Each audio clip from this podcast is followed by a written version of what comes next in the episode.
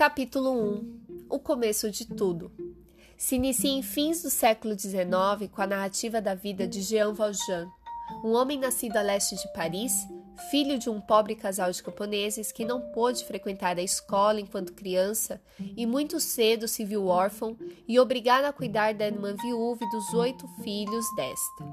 O contexto de miséria em que Valjean vivia o levou a roubar um pão para alimentar sua família situação que, combinada com suas quatro tentativas de fuga, o manteve como um trabalhador forçado das galés, barco a remo,